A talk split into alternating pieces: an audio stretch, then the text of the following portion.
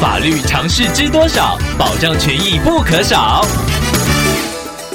欢迎收听《法律知多少》时间，我们请到台湾瑞银法律事务所律师郑瑞伦来为您解答法律上的疑惑。各位听众朋友，大家好，我是郑瑞伦律师。郑律师您好，听众朋友阿布透过官网留言板想要请问您，他与一名设计师商讨制作纸本刊物，也谈妥报价，后来对方说因为纸张价格上涨，所以要求调高价格。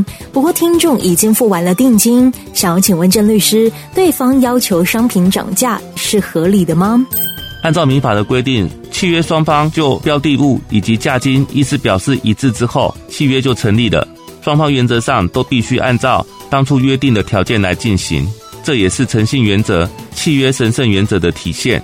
不过有一种特殊的情况，就是在契约成立之后，因为发生了签约当时无法预料的变动，导致如果仍然坚持贯彻原本的约定。会造成一方显失公平的话，是可以由法院介入来增加或者是减少给付，以合理分配双方当事人间的风险以及不可预见的损失。这就是法律规定的情势变更原则。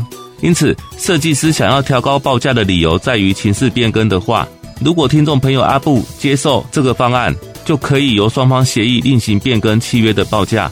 如果你认为没有情势变更的太样，或者是不同意调整报价的时候，你是可以要求设计师仍然要依照原先的契约约定来履行，但是如果设计师已经不愿意用当初协议的价格来乘坐，那听众朋友可以要求设计师加倍返还已经给付的定金。以上希望律师的回答可以帮助到听众朋友，谢谢。法律知多少？小小常识不可少，让您生活没烦恼。